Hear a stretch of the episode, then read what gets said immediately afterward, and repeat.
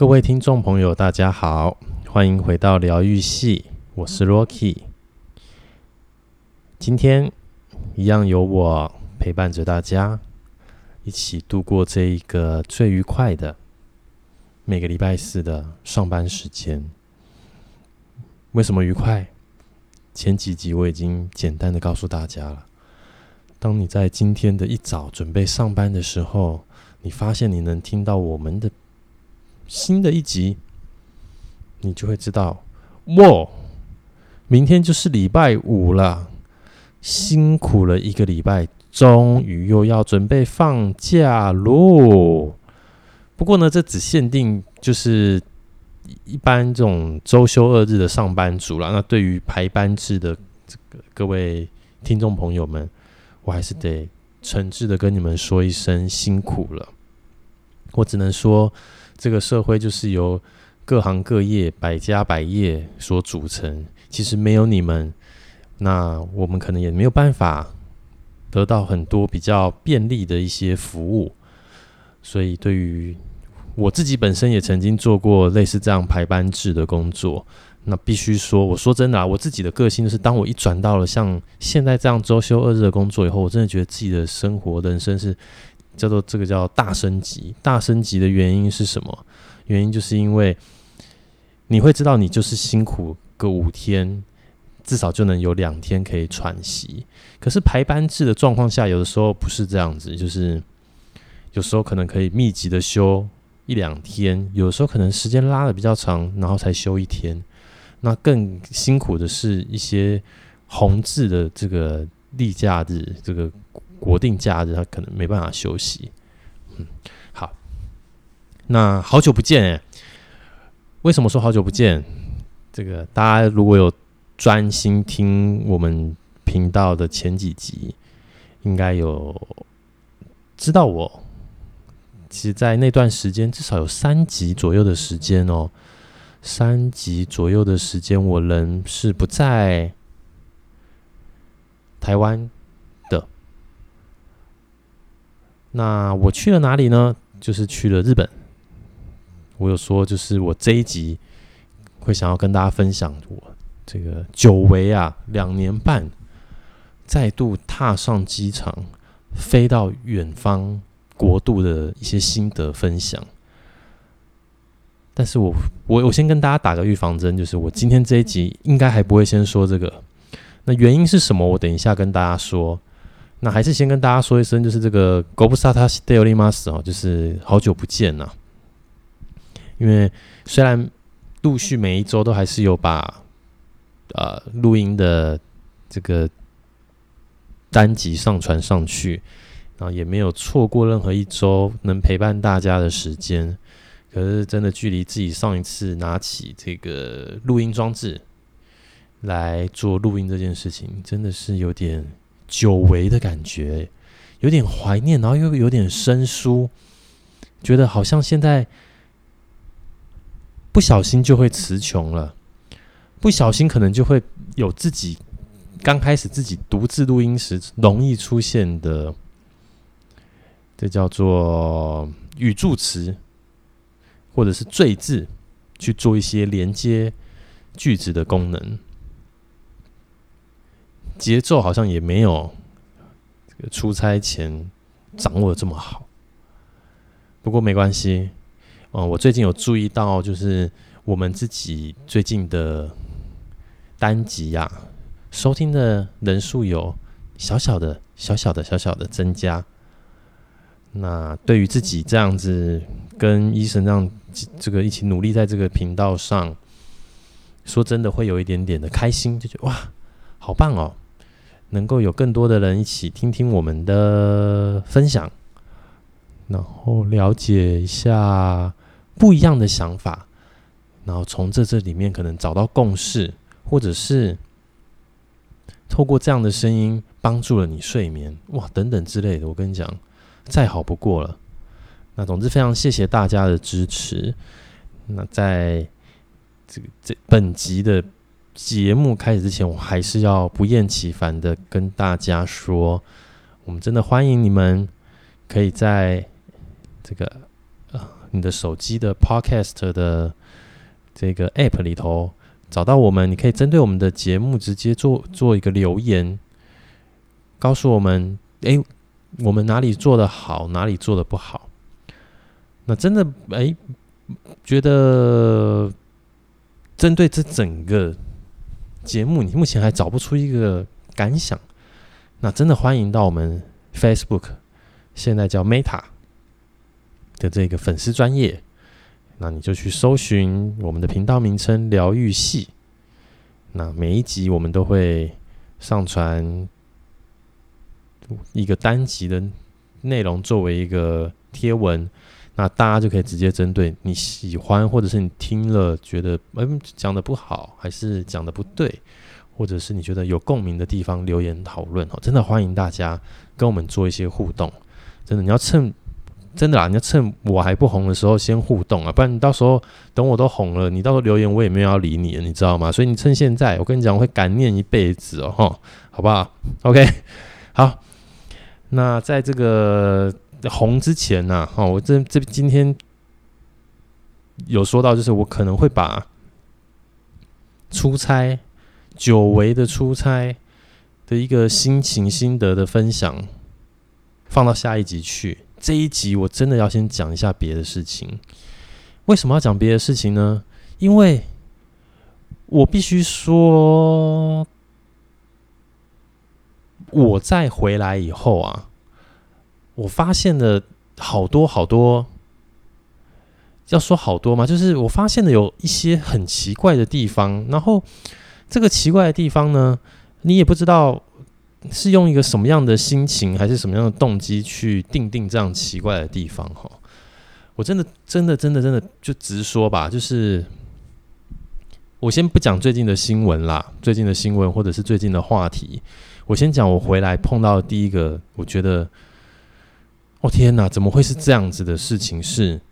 嗯，我们知道现在台湾在边境的管理是三加四嘛，那三加四，我觉得。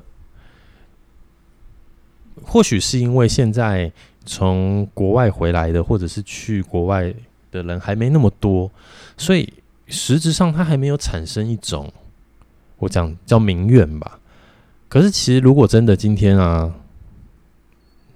能出国的人数是多的，他这个政策定下来哦，一定一定一定是被骂到死。我认真说，我今天没有什么任何的带着什么嗯。色彩去讲这件事情，纯粹就是我真的是我自己个人个人的一个体验啦。那我对于三加四这件事情，其实我已经是很感恩的，就是哇，至少这次回来，然后嗯、表定上就是你只有前三天，也就是前四个晚上，你需要足不出户。那后面的从第四天开始，你可以出门。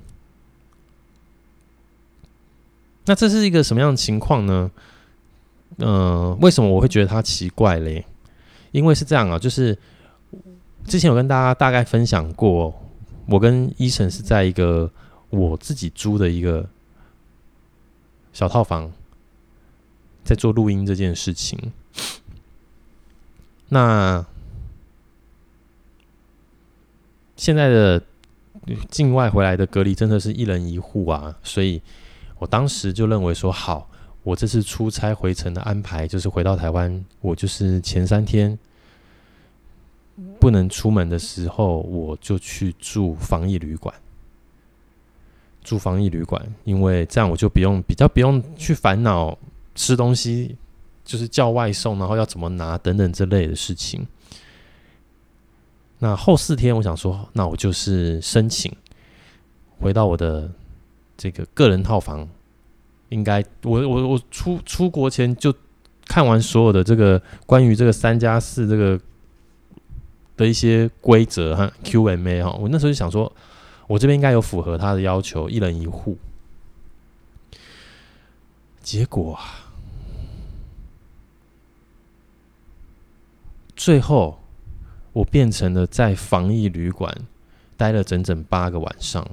三加四住好住满，这真的是傻爆眼。跟我当初的预期、当初的计划完全不一样。那为什么我要说这个事情很怪呢？很怪的地方，第一点，这个三加四啊，他说你从后面第四天开始，你可以去上班，你可以搭大众运输交通工具，你可以啊、去必要的进行必要时进行采买，必要的商务聚餐都是可以，但就是请你注意要戴好口罩，要小心这样。但是他说你不能回家，不能回家是指说，比如说你跟你现在跟爸爸妈妈一起住，你跟你的家人一起住，no 就是不行。这这这这这整个这个政策，我这样看下去，我当下就只有觉得啊啊，我我我在公司可能甚至待八个小时，甚至超过，然后结果我可以去公司。啊！但我不能回家。那你说，比如说 COVID-19，它可能是透过口沫传染好了。我在公司的时候，怎么确保？嗯，吃饭的时间、喝水的时候，等等等等的这个各种，你可能会有拿下口罩的时候。但是，我在这个长时间的环境下，没关系，没事，你可以去，但是你不能回家。这真的是让我比较不太能理解的一件事情哦。就是，那难不成我跟陌生人接触没有关系，反正我不要传染给我的家人就好，还是是怎么样？这真的是。我觉得不太能理解的一个政策啦，然后你回到家啊，也许是担心你可能啊、会就可能就不戴口罩吧，或者是你可能会担心说，就是这个叫。呃，洗澡啊，刷牙也吃饭啊，可能会更担心这些东西。可是你又跟我说，如果必要的话，我可以进行商务聚餐，但只是就是要保持距离等等的。我就觉得好不能理解哦，很不真的非常不能理解。我后面就只能往一个方向去想，就是这个政策就只是为了不要得罪资方的人们而已啊。就说到底，就是资方说话嘛。那。我不能回家，某种程度其实也造福了一些。嗯，我要怎么说？我这样说可能有点不好，但我必须说，我不能回家，有也也代表就是防疫旅馆，它一定就能赚到我的住宿的费用，这样。那我当然知道，哎、防疫旅馆愿意自愿做这件事情，本来就。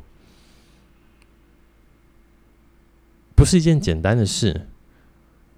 可是实际上你去住过后，你会发现，嗯，如果我们说用日本人的精神，这种しっかり，就是确实的、确实的去做这件事情，你会看到好像又没有。然后我自己实际这样入住这次的防疫旅馆以后，我必须说，在服务上其实没有很没有很好呢。 然后就会想说，那是因为就是其实因为服务也不好，然后生意也不好，所以干脆做防疫旅馆嘛。因为可能以前也是一个，也许是一个四星级左右的饭店这样子。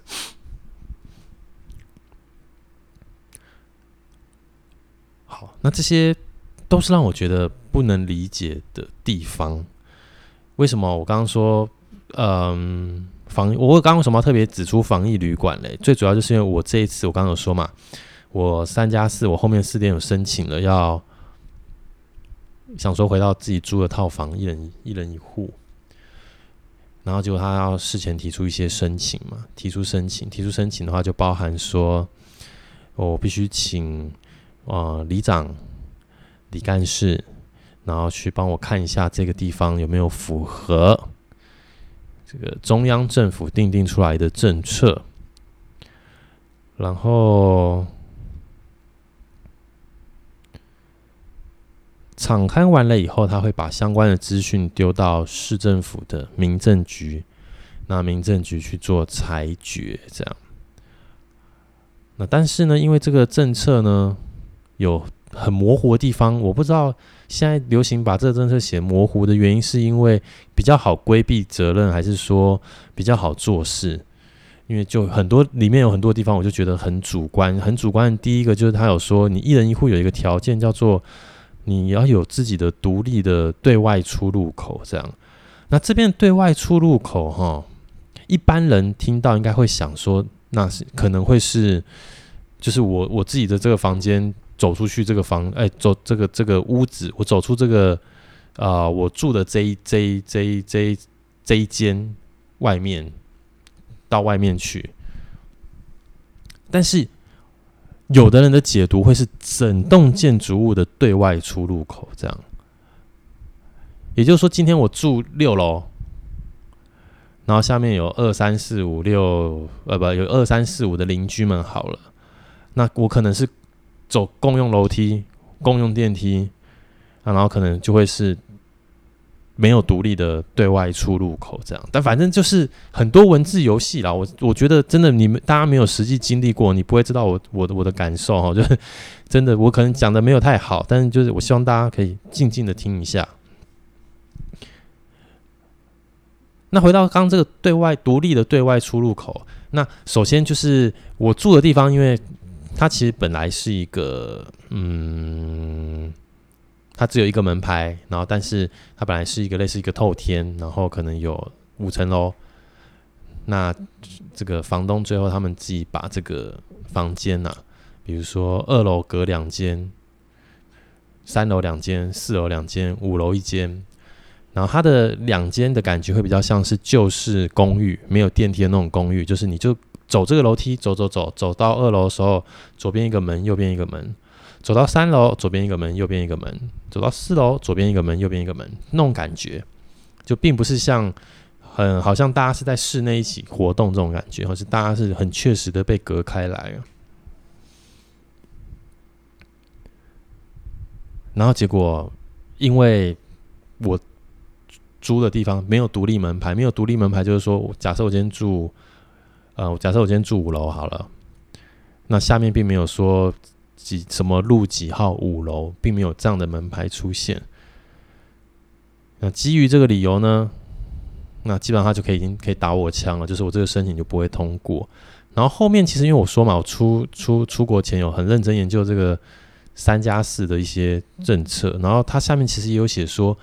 呃，共用门牌，但你只要有符合对外独立对外出入口啊，有水有电呐、有有这个嗯、呃、独立卫浴等等的，你就可以算是一人一户。然后于是呢，我的关卡其实就有点卡在就是，好，我没有门牌，那没有门牌我就看接下来就是剩下的条件。那剩下条件呢？最后就是在我没有独立的对外出入口这件事情被打枪，被打枪。为什么？因为我等于跟我四楼、三楼、二楼的邻居们共用这一栋建筑物的对外出入口，这样。那于是我就直接问了，我因为我其实，在申请这些事情，我就都直接问这些公家单位的人，我就说：那我这东西其实就跟公寓一样啊，没有电梯的公寓，它也是这样爬楼梯。那就因为它有独立门牌，所以它今天这个东西是不是共用楼梯，是不是共用对外这栋这栋建筑的对外出入口这件就没关系吗？我跟你讲，他其实就跟我说，其实就是、就是你的免死金牌啦。我就只是说，就是你要你要你最好是有门牌，你有门牌，然后你能够证明你是一个人住，然后大部分这东西是信任原则状况下，你就 OK。可是，如果是像我这样子，就是租了一个套房，但这套房没有独立门牌，是这个房东他们自己去弄的啊，结果就因为这样就不行，然后我就变成被迫得再继续住在防疫旅馆，多住四个晚上。啊，就实物上的话，我就真的不能理解，不能理解。第一个，我。在我自己居住的空间中就没有人，这就是一个套房，该符合的条件都符合了。那你说的所谓的对外独立的对外出入口，对我来说，我觉得就是我走出我这个套房的这个出入口，就是我对外的出入口。为什么？因为楼梯一定会共用到嘛。我今天就算住社区好了，我今天这个社区有独立门牌，但是共用电梯、共用楼梯、共用这些一些这个呃大厅啦、庭院这些空间就没有关系。你觉得这合理吗？这很不合理，这是真的是一件很。很不合道理的一件事情，诶，就是怎么会这样定？就是我说实话啦，今天今天这个套房能够这样子没有门牌，然后呃，大部分我相信很多辛苦的大家也都住过那种住在外这个求职求学的时候租过那种，就是哦，电费一度算五元，因为你没有独立门牌嘛，所以并不会是台电啊，还是自来水公司来跟你设这个水表跟电表，所以。电费就是你的房东直接跟你收，就是收这个，我刚才说嘛，很贵的一度五块，我不知道这一度块好像一个公定价一样，大家都这样收。好，那我就会觉得奇怪啊，那明明就是这一些拥拥有这些房地产的社会，拥有这些社会资源，在比较呃金字塔上面那一些的人。是他们先没有完全照着规则在走先，最后却导致，比如说我是实际上好，那因为我租了这个房子，所以呃，我反而变成是不符合规定的人这件事情。所以大家不觉得这很奇怪吗？这真的是我觉得很奇怪的事。实物上，我再我再重复一次哦，对外出入口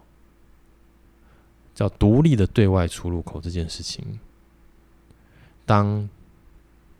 你有门牌的时候，它就是指你离开这栋建筑物，你离开你整个社区的这个对外出入口，只要是呃哦不不说错了哈，重来重来，我说修正一下，这个独立对外出入口这件事情，当你有门牌的时候，就是你走出你家门的时候就没问题，反正你隔壁的邻居也有门牌，你自己也有门牌，你走出来。然后你不小心跟他共用电梯，你不小心跟他共共走楼梯，fine，没关系，反正后面四天你就是自主自主注意，没有关系的。你只要有门牌，没事。那我的情况是，我就是没有门牌，然后就觉得我在里面走这个楼梯，就有可能会跟大家一起共同用到这个生活空间。所以不行。我跟你讲，我真的长越大，发现我们台湾的大家都喜欢把事情搞得很复杂，喜欢把事情说得不清楚，喜欢找一些模糊地带去躲避一些责任归属的问题。我跟你讲，这真的就是一个血淋而已。反正最后我就是没有申请成功，而且我花了一整个上午的时间去沟通、去去去协调、去问。那当最后，其实我也感受出来，地方政府的承办人员他们也也有点无奈，有点就是不知道该怎么依循，没有一个可以依循的点。但是为了保险起见，他们能做的事情就是。不让我做异动这样子，不让我再从饭店异动回我自己租的套房。那时候当下哈，真的有一种对这个台湾的失望，对政治政对政治对定定政策的这些人感到失望。我只觉得你真的有考虑过老百姓吗？而且大家如果真的有认真去看那个三加四哈，它有一个最离谱的是说，你如果住什么农舍啦、公寮，虽然它没有门牌，但只要能符合有独立对外出入口、有这个水电、有独立卫浴，一样可以当做一人一户的条件。那我这时候就想说，哇，那这你更难去，你更难去查嘛，你更难去抓嘛。那你这东西你到底是怎么去规定的？你好像是在告诉像我这一种乖乖提出异动的人。你才会去处理，其他那些没有真的照程序在做的人，你可能就睁一只眼闭一只眼，当没看到。我真的不能理解这样的做法，而且其实回来的时候入境的时候啊，你要去写你自己这个居家检疫的地点的时候，你是可以直接写地址的，写地址。那当然，这个政府单位有可能会去稽查，会抽查你写的这个住家的地址是不是真的是一个人一人一户这样。但我就是，但是讲实在话，就是你今天如果写了一个门牌出来哦，我讲实话，我觉得这个东西大部分也是采一个信任原则的方式，这样就是你只要回去，然后你都没动，你的手机就是可能被定位，那你都没有动，那其实你说一定都会去去稽查去抽查吗？我我我自己是不抱这个期望啦，因为我真这经过这一次跟公家单位的人交手过后，我真的觉得。好吧，没事哦，大家千万不要去牵扯到公家单位，因为那就是一个所有的人都很害怕责任的地方。然后那边的组织、那边的体系已经长成那个样子，你没有办法奢望会有一个人，他们更懂得了解现实的状况，去下跟现实比较相符合的做法跟决定。那第二个我刚刚说的嘛，就是我刚刚第一个就是讲这整个异动这件事情和三加四啊，一人一户的这个政策哦。那第二个真的，你你你真的不会理解的啦。就是我刚刚其实讲过啦，就是啊，到底为什么我不能回家？可是第四天开始我不能回家，可是我可以去上班，到底为什么？啊，我可以去上班，我可能也会跟其他的同事使用同样的厕所。那使用同样的厕所的时候，难不成就不会有风险？然后我还可以商务聚餐，在必要的情况下，啊，这这这这个这一切的一切都让我觉得啊啊，然后我不能回家。那到底是说传染给公司的同事不要紧，但你不要传染给你自己的家人，还是怎么样？这个政策定出来真的是让我觉得不能理解，真的是不能理解！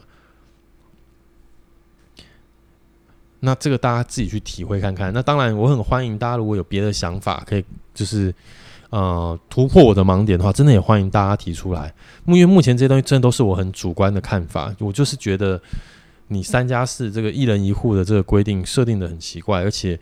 你其实很多东西。是你照程序走的人，哈，你就会出问题，因为他就会更严格的去看。那你没有就是申请这些做这些申请程序的时候，很多东很多东西，很多时候他可能就好啊，睁一只眼闭一只眼，没事。那就像我说的，我今天去农农农社工寮这些地方，那我事前有申请过，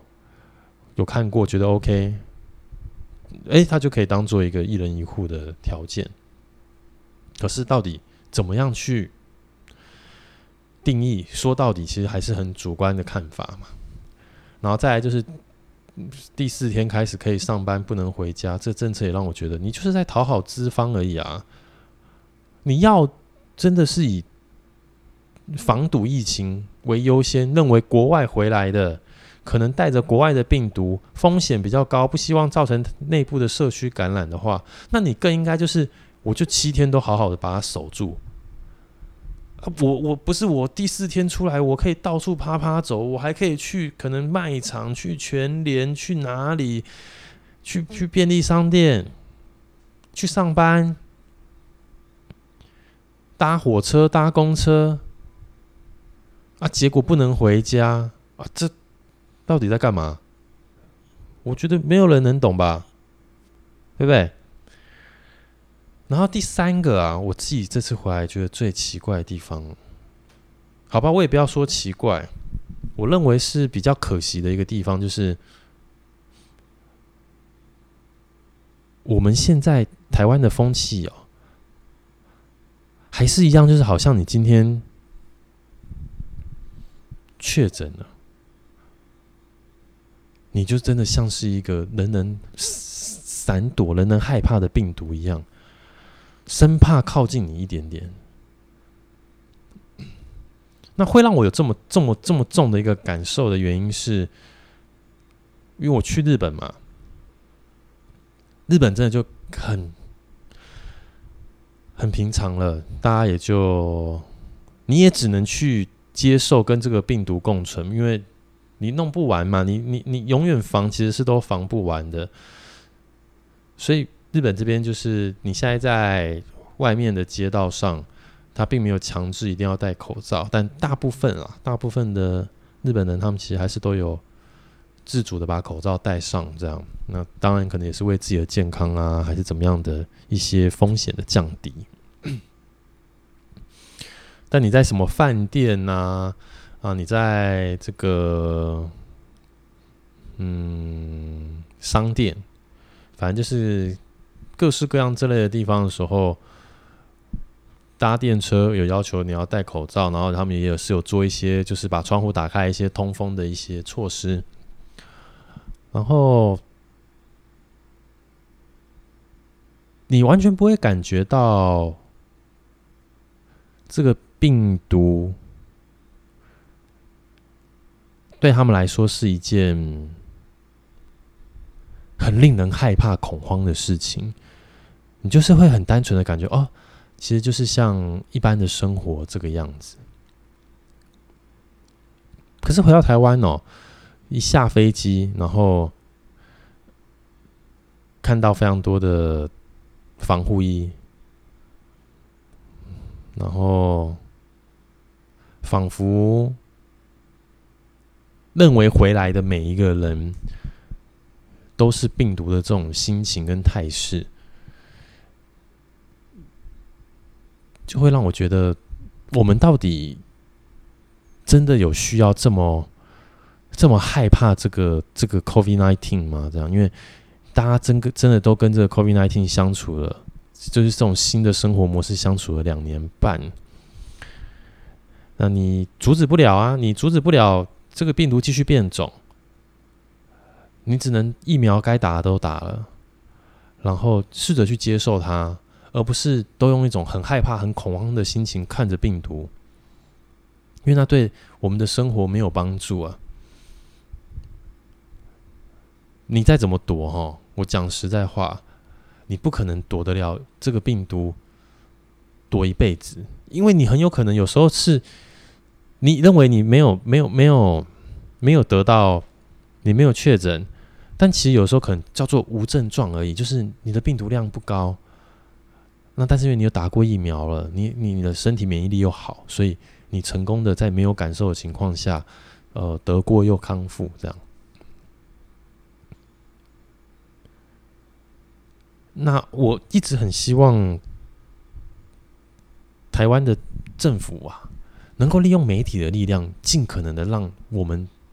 岛内的大家不要那么的恐慌，不要这么的害怕这件事情。那你说好，他可能看起来好像，因为每天这样报嘛，这个确诊人数又死多少人，干嘛就给人家感觉好像哇，是不是很容易就不小心就死了这样？但其实说实话，就是这个。疫苗现在大家打完了，然后你看，你仔细看这个每天公告的这个人数啊，也都会讲说轻症几率是多少。那但是就是好像没有办法更有效的影响到大家说，好，我们不应该再这么害怕，我们也不应该认为说今天假设有人是确诊了，我们就要把它当成妖魔鬼怪一样看待这样。那这这这这这件事情其实反而会造成说，如果今天我真的。你说有些人他如果真的确诊了，你说他们都一定敢大方的说出来吗？其实真的不一定诶。那真的是好险，后面确诊以后不会再做所谓的框列，不然我相信啊，当时的时空背景下想清零的这个状况下，一可能会有框列。真的确诊的人，其实他们不见得会诚实的告诉大家我确诊了。为什么？因为不想成为那个我们叫害群之马，或者是就是造成大家困扰的人。那也因为就是因为一直这样子的风气下来，我觉得到现在我们整个台湾的大家真的都还没有，并没有完全的能接受和病毒共存这件事情。可是你就是清不了零，你就是阻止不了它。所以我是认真的觉得，我们应该要再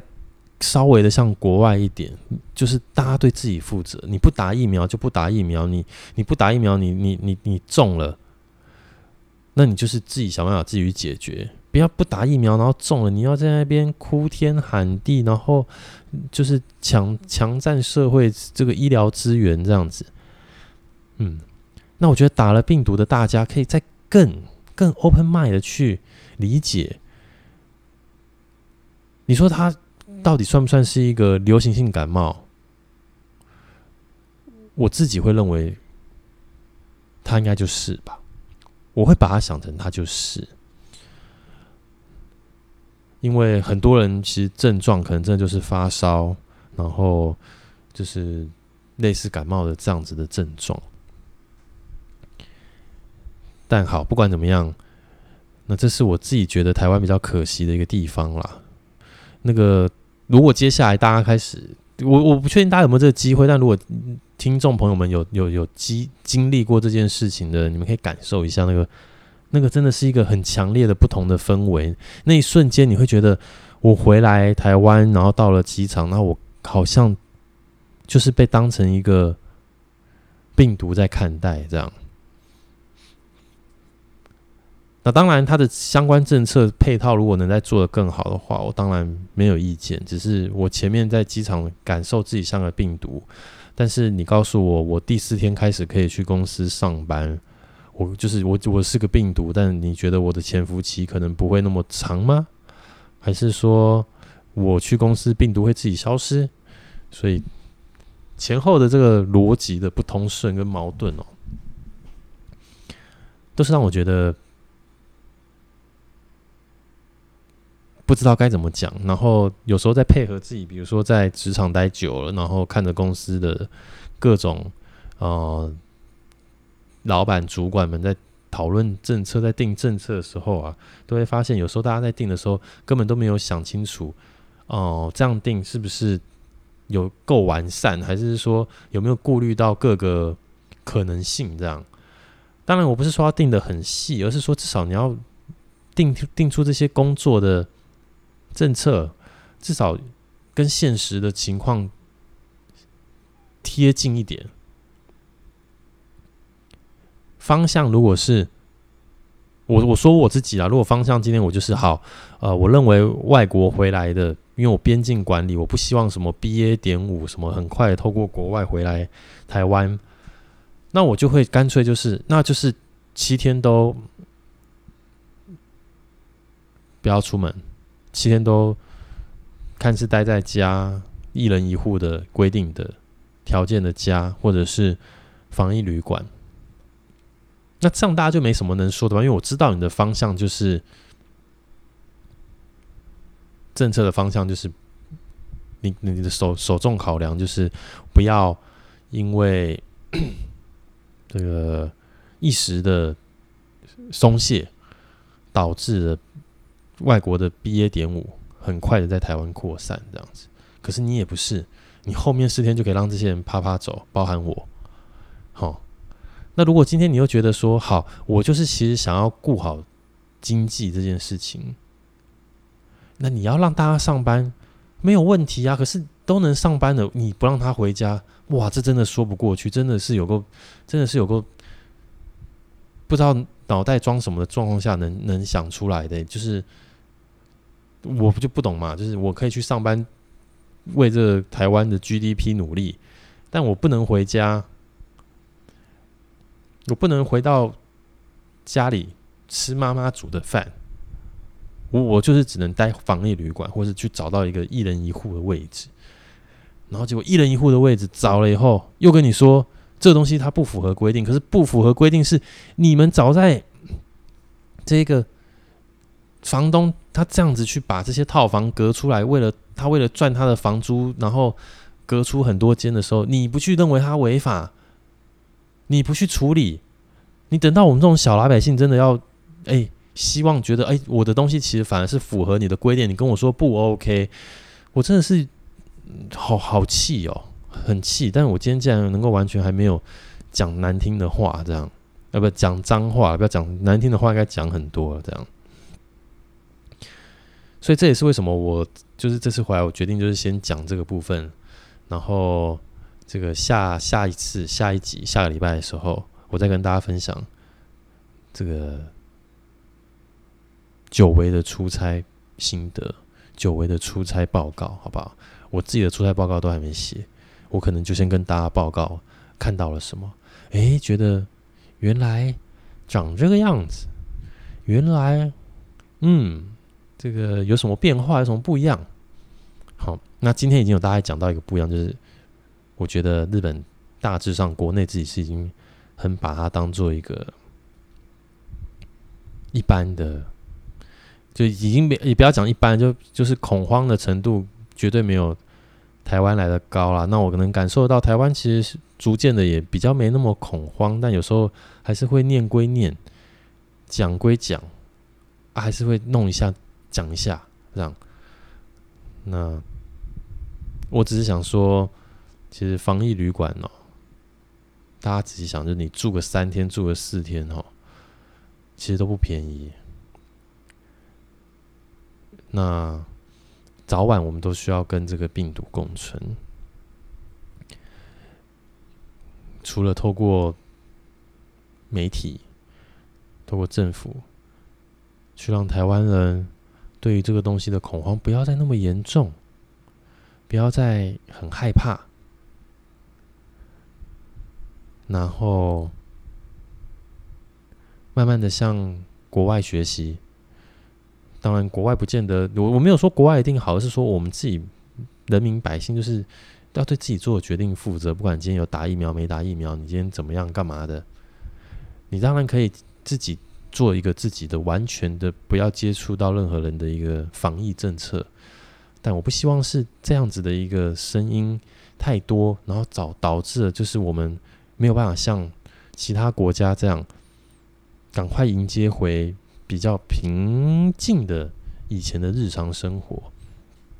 那像大家其实如果有有看一些 YouTuber 的话，很多 YouTuber 开始最近在出国嘛，去欧洲的了，去美国的。那你去看那个去美国的 YouTuber 的一些影片，你看，喂。其实世界好像应该要慢慢要赶快回到正轨去了啦。那我知道，其实可能也许美国它就是算是就是基本上就叫做回正轨了嘛。那就剩我们台湾还不知道有一些隔离的政策，对于境外的这件事情能不能再赶快放宽？那这样大家也都能够想出国的就可以出国去玩，比较放心放松一点，哼。好了，拉里拉扎讲了一大堆抱怨文，那其实就只在抱怨这一个政策的神奇之处，但大家实际上在社会打滚久了，就能感受得出来，真的，很多时候在公司也是会有很多这种你摸不着头绪的流程，摸不着头绪的政策方针，然后很模糊，然后。这个定出来以后，以为解决问题了，结果发现衍生更多的问题。为什么？因为很不直观，所以大家问的更多。诶，这个是那样弄吗？那个是这样弄吗？然后，我必须说，这就是目前我们其实真的没有足够多聪明的人，适合把我说就讲实话，把组织啊，把团队啊，把这个呃。包含整个国家，在很多的事情上，让它再更简单一点。我们的做法都是定的很复杂，各式各样的条文，然后为的就是规避掉责任，为的就是要模糊空间。那我觉得这样真的很可惜。而且我发现近年来这种事情，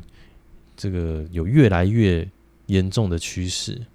但是凭我一己之力也没有办法改变什么。只希望大家都能够，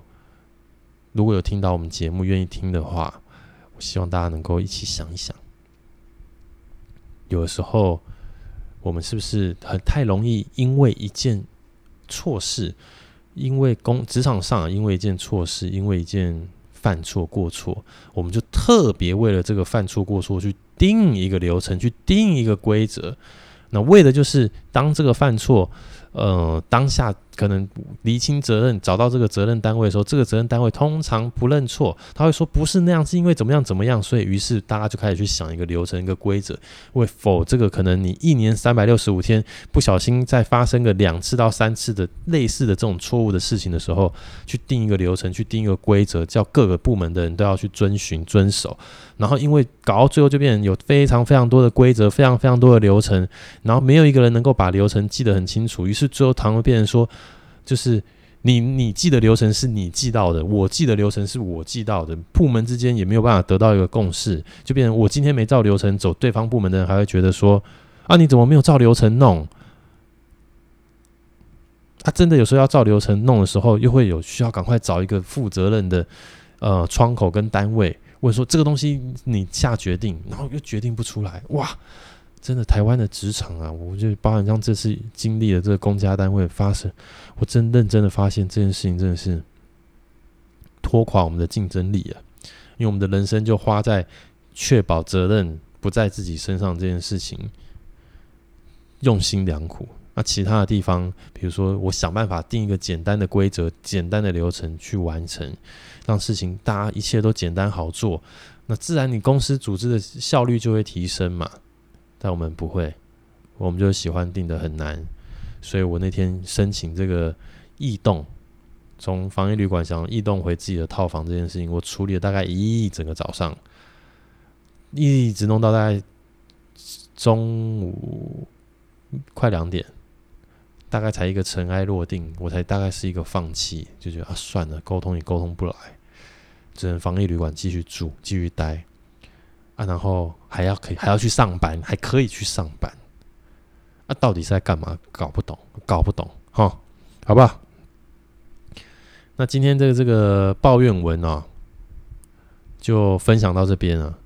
啊，其实除了这个抱怨文以外，一回来看到了诸多奇奇怪怪的一些新闻跟最近的时事，其实也有好多东西想说，但不知道为什么今天这个政策抱怨文就让我聊了一整集。那希望大家不要觉得。太苦闷，这个一起听一听。你现在可能觉得不关你的事，如果不小心哪一天你要出差回来，我跟你讲，你绝对有跟我一样的感受啊。好，那今天的节目就到这边。那一样欢迎大家，就是随时可以到我们的 Podcast 节目留言，或到我们的 Facebook 的脸书的粉丝专页做留言。那我们就下个礼拜再见，拜拜。